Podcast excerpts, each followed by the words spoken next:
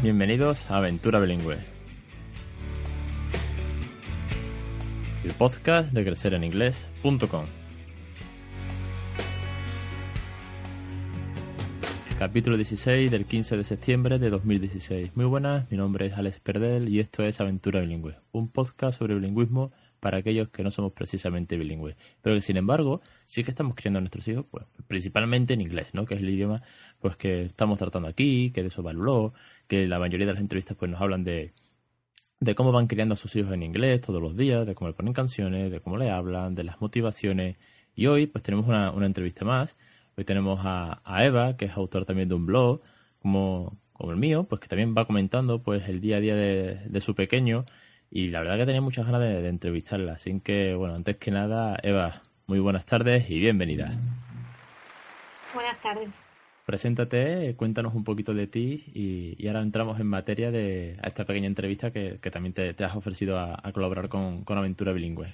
Bueno, pues yo soy Eva Sánchez y soy la autora del blog de inglesconmihijo.com y bueno, tengo un hijo de dos años que justo los hace hoy, el día que estamos grabando, o sea que, mira, hoy es su cumpleaños y nada, y desde que nació, pues yo le, le hablo en inglés a mi hijo. Entonces, bueno, tenemos en común esto con, con crecer en inglés, pues que, que, le hablamos en inglés a nuestros hijos, ¿no? Aún sin ser nativos. La, bueno, es la aventura que casi todos los que estáis participando pues tenéis ese reto de no ser nativo. Tú además en vuestra casa tenéis el caso de que vais a ser trilingües porque también tenéis por, por eh, la zona que sois de Cataluña tenéis el catalán, es decir, que también tenéis una lengua más, es que, que no es cosa fácil. A lo mejor allí es más natural ser bilingüe porque no deja de ser una lengua más que se habla al mismo tiempo pero, pero bueno, la verdad que es un, es un gran un gran reto, ¿no? Tener por delante tres lenguas al mismo tiempo. Pues sí, eh, nosotros aquí en la escuela, desde que somos pequeñitos, pues hacemos todas las asignaturas en español y en catalán, con toda la naturalidad del mundo y la verdad es que no, no tenemos ningún problema ¿no? en aprender las dos lenguas. De hecho, precisamente porque se aprenden de forma natural, pues no, no conlleva ningún problema para, para los niños cuando estudian, ¿no? Entonces, bueno, sí que es verdad que con el tema del inglés supongo que aquí es igual que, que en el resto de, España, ¿no? Porque eh, el nivel de inglés que se da en los colegios no es el mismo, obviamente, que, que el catalán en este caso aquí, que es como, bueno, es de hecho es, es nuestra segunda lengua materna, ¿no? Entonces mi hijo, sí, en casa con él hablamos en español, le habla a su padre y yo le hablo en inglés. Y en la guardería donde está le hablan en español y catalán. Y cuando vaya a la escuela seguramente pues también estudiará el español y el catalán de manera simultánea. Qué bien, la verdad que suena perfecto que bueno, pues que como tú bien dices, como ya tenéis además esa inserción de una segunda lengua desde temprano, de forma natural, pues en ese caso plantearte el inglés no supone ninguna dificultad lo ves más, más sencillo.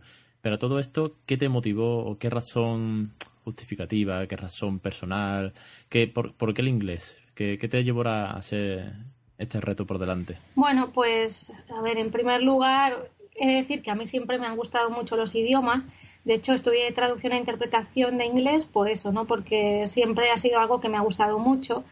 Entonces, bueno, antes de que naciera nuestro hijo, eh, con mi marido estuvimos hablando sobre el tema y decidimos que, que le hablaría en inglés desde que naciera, ¿no? A pesar de no ser nativa.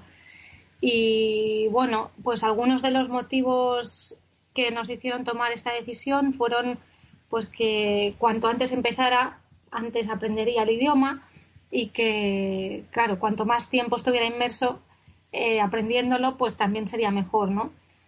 Y bueno, sobre todo también el tema de que así él podía aprender el inglés de forma natural, porque creemos que es muy importante que, que se aprenda de, forma natural, ¿no? Porque, claro, en los colegios se enseña a base de memorizar y a base de enseñar gramática y, bueno, creemos que la mejor manera de aprender es, así, ¿no? En el día a día, en, las rutinas, eh, bueno, en el día a día, en las actividades que uno hace, que hace, ¿no? Con toda la naturalidad del mundo.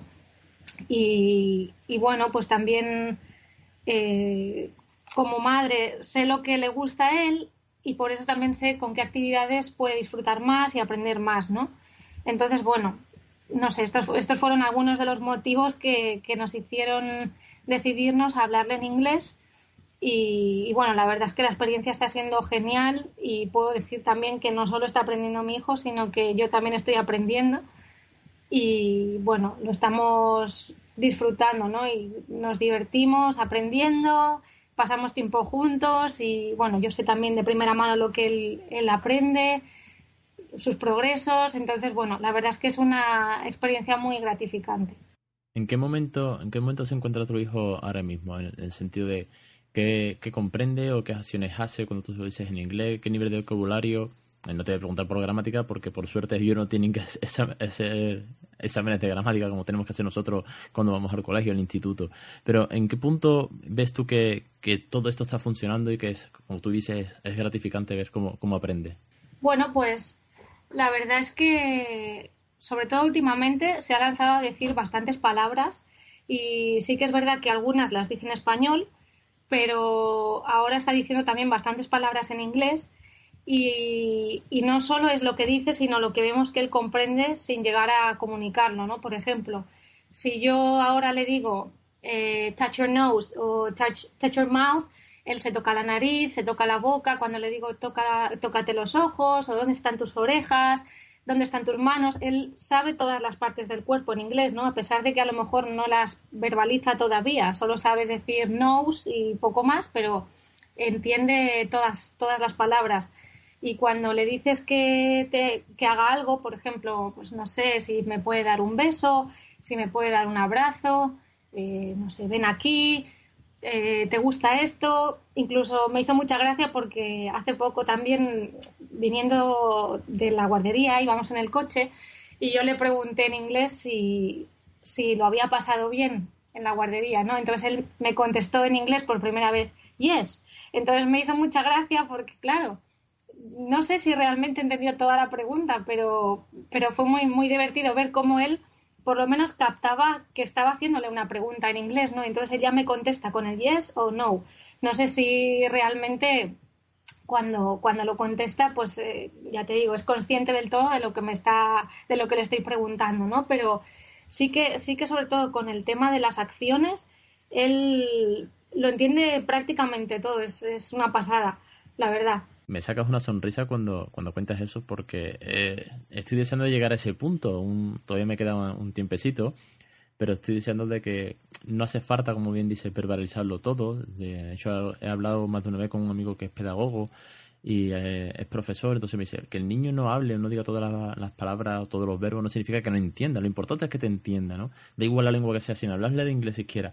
Entonces, bueno, que, que, tu hijo pues sepa relacionar las acciones en inglés es un primer paso que, que, estoy deseando que, por ejemplo, que a mí me llegue y que cuando me lo estás contando pues me hace sonreír porque veo que, que como tú dices, es una pasada que te entienda tan, bien y que además ya se lance a, contestar sobre acciones. ¿Qué consejos o qué anécdotas, bueno, anécdotas como por ejemplo la del coche que nos has contado, qué consejos puedes dar a padres que no estén iniciados o que estén en un punto parecido al tuyo, Eva? Bueno, eh, yo les aconsejaría que si ya han empezado con esta aventura bilingüe o multilingüe, pues que, sigan adelante, porque yo sé de primera mano ¿no? que a veces, sobre todo al principio, cuando uno está a lo mejor en, en tu mismo caso, ¿no? con un bebé más pequeño que todavía no te contesta o no te habla, a veces dudas de si realmente te estará entendiendo, de si llegará un día en el que realmente te contestará en inglés eh, bueno, son, son cosas que, que, uno se plantea, ¿no? Y uno tiene dudas y a veces, pues, claro, uno necesita ser paciente y constante y, yo entiendo que, que, algunos padres duden, ¿no? Pero, pero yo les animo a que, a que sigan intentándolo y que sigan hablándoles en inglés todo el tiempo que puedan, porque realmente funciona. Antes me preguntabas también sobre en qué punto estaba mi hijo, ahora me estoy acordando que, por ejemplo, algo que he aprendido recientemente, como te decía, se ha lanzado a hablar, los animales es una pasada porque hay muchos que ya los dice en inglés. Entonces me hace también mucha gracia porque, por ejemplo, cuando dice horse, lo pronuncia súper bien, mejor que, que, cualquiera de nosotros. Entonces, eso también supongo que es porque lo ha, lo ha oído en algún dibujo animado y, y bueno, él, ahora estamos viendo resultados, ¿no? A pesar de que durante mucho tiempo a lo mejor hemos tenido alguna duda, ¿no? De, bueno, estaremos haciendo bien, realmente esto funcionará o no funcionará. Entonces yo a los padres que estén dudando, realmente les animo a que lo hagan, porque, porque sí que funciona. Y que hay veces que yo sé que hay padres que dudan porque creen que a lo mejor no saben suficiente inglés, pero yo creo que nunca se sabe suficiente, ¿no? Y siempre se aprenden cosas nuevas. En mi caso, a pesar de haber estudiado traducción, yo puedo decir que, que hay palabras que no sabía decir en inglés y muchas cosas que todavía no sabré decir, seguramente, claro. Pero eh, cuando me he visto en esa situación, pues eh, he buscado información, eh, diccionarios, cómo se pronuncia, en foros, lo que, lo que haga falta, ¿no? Para saber cómo decir alguna cosa. Yo, por ejemplo, me encontré con la cosa más tonta de cómo, por ejemplo, se decía chupete o se decía pañal, ¿no? Porque, claro, por mucho inglés que uno sepa, o no tanto, hay palabras como estas que se te escapan ¿no? en el día a día, porque hasta que no eres padre no, no, no las conoces.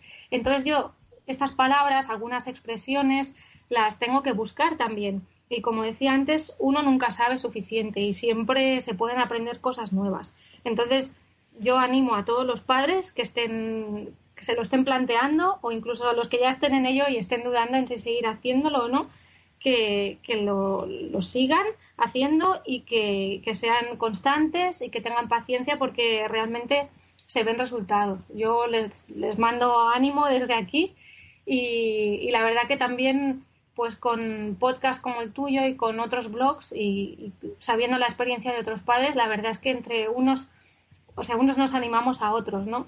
Y, y es genial ver la experiencia de otros padres que a lo mejor tienen hijos de tu misma edad o incluso un poco mayores que, están viendo resultados y vamos, no sé, yo creo que, que es un esfuerzo pero vale la pena porque realmente sí se ven los resultados a pesar de que uno a veces tenga dudas y sí que funciona. Bueno, la verdad que es que, eh, bueno, después de, después de todo lo que nos has contado, pues eh, no me quedan dudas de que animas muchísimo a la gente, yo animo igualmente, y al final vamos a hacer un, acopio de, padres y madres con, este propósito, que creo que, no sé, un día tendremos que quedar todos y montarnos en una cafetería un montón de, cervezas, porque la verdad que, que nos vamos animando unos a otros y es muy divertido, como nos vamos retroalimentando uno con los comentarios, con los blogs y demás. Entonces, hablando de blogs, yo he de decir a la audiencia que cuando empecé con, todo esto, algunos ya saben que yo no tenía blog, creé una página en Facebook, pero bueno, me aburrí mucho porque lo único que hacía era como poner vocabulario y este tipo de cosas, pero no, no me animaba y como al final me gustan mucho los, blogs, decidí hacer uno. Pues buscando blog encontré el blog de Eva y debo decir que creo que fue el primero o segundo blog que encontré con la cantidad de blogs que hay sobre bilingüismo y la de padres y madres, pero bueno, eh, por suerte pues eh, lo estaba bien posicionado en Google, cosa que valoro mucho por mi sector y me gustó. Es un blog muy bonito, con mucho cariño. Háblanos un poco de Eva. Bueno, pues en el blog, eh, que es inglesconmihijo.com, pues aquí básicamente cuento nuestra experiencia y comparto recursos, comparto canciones que utilizamos para, para que nuestro hijo aprenda inglés. Eh, también comparto juegos o actividades pues no sé, todo lo que, lo que vamos utilizando, ¿no? Y que se, que se me va ocurriendo eh, cosas con las que él, él aprende inglés, ¿no? Entonces también, no sé, también hablo a veces sobre temas relacionados con bilingüismo, con multilingüismo, no sé, hay un poco de todo. Sobre todo está enfocado a padres que pretenden enseñarles inglés a sus hijos sin ser nativos, ¿no? Entonces aquí encontrarán, pues, pues eso, algunos recursos que, utilizamos para, para, que nuestro hijo aprenda. Y, bueno, la idea es ir compartiendo más cosas y conforme él vaya creciendo, pues eh, claro, pues también eh, los recursos supongo que irán cambiando, pero hoy por hoy él con lo que más está aprendiendo sobre todo son con las canciones y, y, con algunos dibujos. Por ejemplo, a él le gustan mucho los de Peppa Pig, que los vemos en inglés. Entonces, allí también hay mucho vocabulario y bueno, a veces también he compartido listados de vocabulario que para mí han sido útiles, ¿no? Como por ejemplo lo que comentaba antes, eh, vocabulario útil para bebés, cómo se dice pañal, cómo se dice chupete, cómo se dice, no sé, cambiarle la ropita y cambiarle el pañal, todas estas expresiones que, que en el día a día vemos que necesitamos decir, ¿no? En inglés. Y bueno, pienso que a lo mejor puede ser de ayuda para otros padres que estén en nuestra misma situación y, bueno, es lo que, lo que encontrarán en el blog, ¿no? Pues os invito desde aquí a que, le echéis un vistazo, igual que entré yo por primera vez y, lo tengo ya en la lista de, de RSS, que es donde tengo todos los blogs de padres que voy siguiendo. De todas maneras, dejaré los enlaces tanto a tu, a tu blog, tu canal de, de Twitter y, Facebook, lo dejaré en el, en el post que acompañará al audio, como siempre. Y bueno, darte las gracias, Eva, por estar con nosotros. Tenía muchas ganas de, hablar contigo porque sí que nos hemos comentado alguna vez por Twitter, por Facebook, algún comentario en los blogs, pero tenía muchas ganas de, invitarte al programa, que estés conmigo aquí y creo que la audiencia lo va a agradecer mucho con todos tus consejos y tu, experiencia.